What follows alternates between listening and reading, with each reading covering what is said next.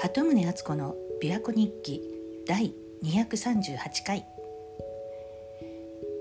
早いものでもう10月となりました。今朝方は琵琶湖もよく晴れてたんですけどその後雲が広がって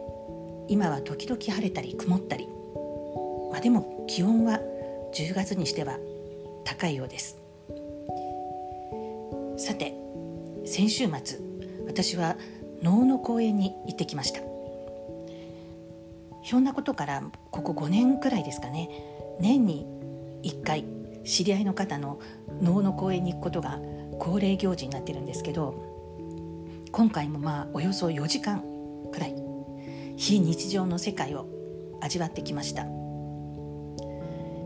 最初の1時間ちょっとまず能があってでその後に狂言があってで解説のお話があってその後は姉妹とでまた能を見るっていうプログラムだったんですけれども、まあ、私はいまだに能については全く詳しくないんですけどでも回を重ねるごとになんとなく馴染んできている気がします。まあ、もちろん解説を読んだり聞いたりしてようやく内容がわかるわけなんですけどもシンプルな舞台の上での様式美というかでそこに込められている登場人物の思い、まあ、演者の方の思いを自分なりにこう想像して思い描くでその思いに共感したりとか、まあ、そういう作業っていうのかそういう行いが自分の心とか感性を鍛えてるような気がします。まあ、例えば肉体の健康のために運動するのと同じように精神の運動とでもいいのと言えばいいのかなんかそんな感じがします。で今回見た能のうちの一つが「藤戸」っていう演目だったんですけれどもこれは源平合戦の陰で犠牲になった庶民の物語です。舞台は備前の国小島での藤戸の戦い、まあ、今の岡山の岡山県の小島の辺りらしいんですけどこの時小島っていうのはあの島だったらしいんですけど本当に。で兵士兵士が小島に陣取ってで源氏の方は岸の方からこの島を攻めようとしてたんです。でその際に源氏の方にの武将佐々木盛綱っていう武将が、まあ、一番に小島に乗り込んで手柄を立てようと考えるんですね。それで地元の漁師にその小島に渡ることができる浅瀬の場所を教えてもらうんです。なんですけどこの情報を他の者に知られてはいけないっていうなんか口封じのためにこの漁師を殺してしまうんです。でまあ、この森綱は小島にちゃんと一番乗りして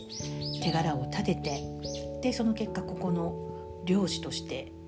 赴任してくるわけなんです。で解説の方のお話によると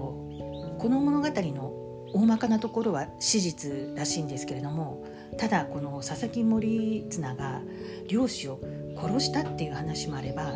殺さなかったっていう話もあってこの点は実ははっきりとわからないんだそうです。まあ、ただしここからはもうフィクションとしてこの「藤戸」という能のお話が作られていったようです。でこの能の中ではその漁師として赴任してきた森綱の前に殺された漁師の母が現れて恨みつらみを訴えるんです。で息子が実際にどこでどう殺されたかっていうことを聞いてますます悲しんでもう泣き崩れてしまってでようやく芸人にこう見送られて帰っていくんですけどもでもこの母の悲しみも最もだっていうことでこの漁師を弔ってやることにするんですよね。そしたらそこに海の底から杖をついた漁師の亡霊が現れてきてで弔ってくれるのはありがたいんだけど恨みは尽きないって言ってでそこで自分がどうやって殺されたかっていうのを演じてみせるんです。もうその杖を刀に見立ててこうやって刺されたとかこうやって海に沈められたとかそういうことを散々見せてでようやく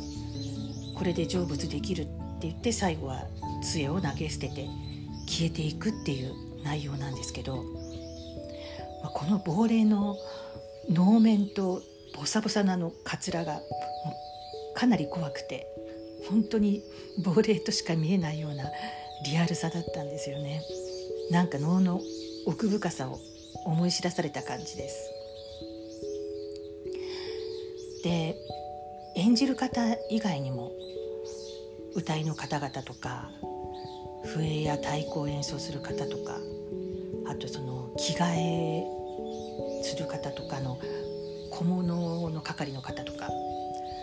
舞台の端でこうじっと控えてもう全然動かずにずっと座ってる姿とか。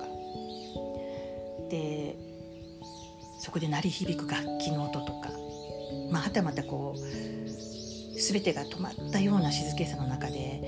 舞台が始まってそして終わってっていうなんかそのいろんなものをそぎ落としたシンプルな舞台で想像力を膨らませてこちらも鑑賞するっていう。なんかこういう全てこの世界を650年前からずっとこう演じる側も鑑賞する側も楽しんできたんだなってなんかすごいなと改めて思いました。いやこういう文化がずっと続いてるこの国ってすごいなっていうかその昔の人が見ていたものとほぼ同じものを私も今見てるんだなってこう同じような感動とかこういう思いを共有してるんだなっていうその時間の流れにも感動しました、まあ、もちろんこれも演じ続ける方々がいるからこそなんですけれどもまあこういう歴史を感じられる非日常の何時間かの貴重な体験ですけどこれも知り合いの方のご縁とあと能楽堂が割と近くにあるおかげなんですよね。正直言うともちろんあの途中ちょっとうとうとした時もあったんですけども、まあ、それでもその場にいられたことは本当にラッキーでした皆さんも機会があれば是非能の舞台ご覧になってみてください鳩宗敦子でした。